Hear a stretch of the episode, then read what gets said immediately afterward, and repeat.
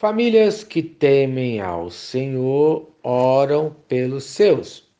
Primeiro livro de Samuel, capítulo 1.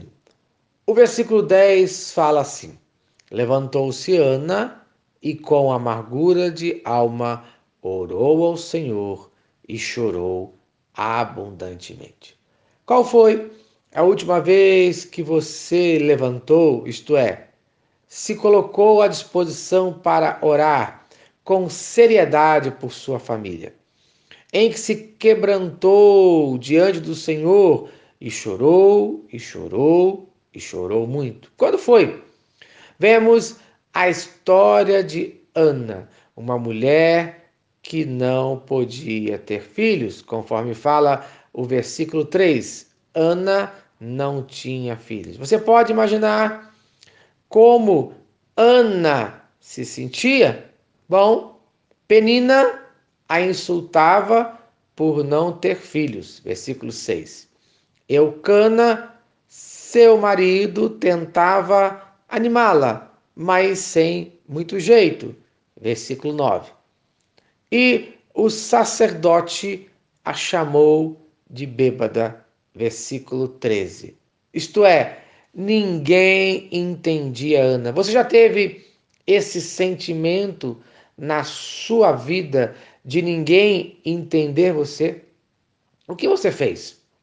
Nós vemos que Ana orou e orou muito, conforme nós vimos no versículo 10. Depois dessa oração e até de ser confundida como uma pessoa bêbada e teve de se explicar, veio a primeira palavra de ânimo na sua vida, até que enfim, conforme fala o versículo 17. Disse-lhe: Vai-te em paz, e o Deus de Israel te conceda a petição que lhe fizeste. Era só isso que Ana queria. Ela queria uma palavra de conforto, de ânimo. Ela precisava de paz para a sua vida. Não é isso que nós queremos? Que as pessoas entendam as nossas necessidades, que nós tenhamos paz, mas vamos descobrir que só Deus pode dar a verdadeira paz. Conforme fala Filipenses, capítulo 4, versículo 7. E a paz de Deus, que excede todo entendimento, guardará o vosso coração e a vossa mente em Cristo Jesus. Amém. Só famílias que temem ao Senhor, que oram pelos seus, têm essa paz. Veja como a vida de Ana mudou. No versículo 18 fala assim: a mulher se foi seu caminho, comeu e o seu semblante já não era triste. A oração muda tudo. A oração de Ana mudou a sua vida. O versículo 7 fala que ela não comia e chorava. Agora, Ana está alegre. É assim que Deus faz em nossas vidas. E o milagre acontece quando mudamos nossas atitudes diante do Senhor. Quando mudamos o nosso semblante, os milagres acontecem. Os versículos 19 e 20 diz assim: Lembrando-se dela o Senhor, teve um filho a que chamou Samuel. Veja, meu irmão, Deus não se esquece dos seus filhos. Ana fez uma promessa e cumpriu. No versículo 11 fala: Um filho varão darei por todos os dias para o Senhor. E no versículo 20, ela cumpre a sua promessa. Pelo que devolvo ao Senhor. Prometeu a Deus, cumpra. Se você fizer uma promessa a Deus, cumpra, meu irmão.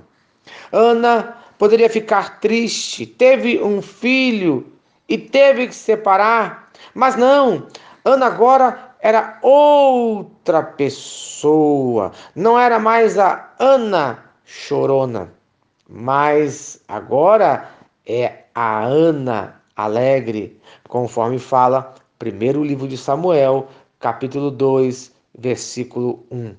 Então orou Ana e disse: O meu coração se alegra no Senhor, a minha força exalta no Senhor. Veja, ela não deixa a sua alegria ser baseada nas suas circunstâncias, e sim em Deus. E a sua força está depositada em quem? Veja a recompensa da fé de Ana, conforme 1 Samuel, capítulo 2, versículo 21. Abençoou o Senhor a Ana, e ela concebeu, e teve três filhos e duas filhas, e o jovem Samuel crescia diante do Senhor. Amém. Famílias que temem ao Senhor oram pelos seus. Se esta mensagem abençoou a sua família, compartilhe com uma família que você ama. Vamos orar pelas nossas famílias. Senhor Deus, obrigado pela minha família.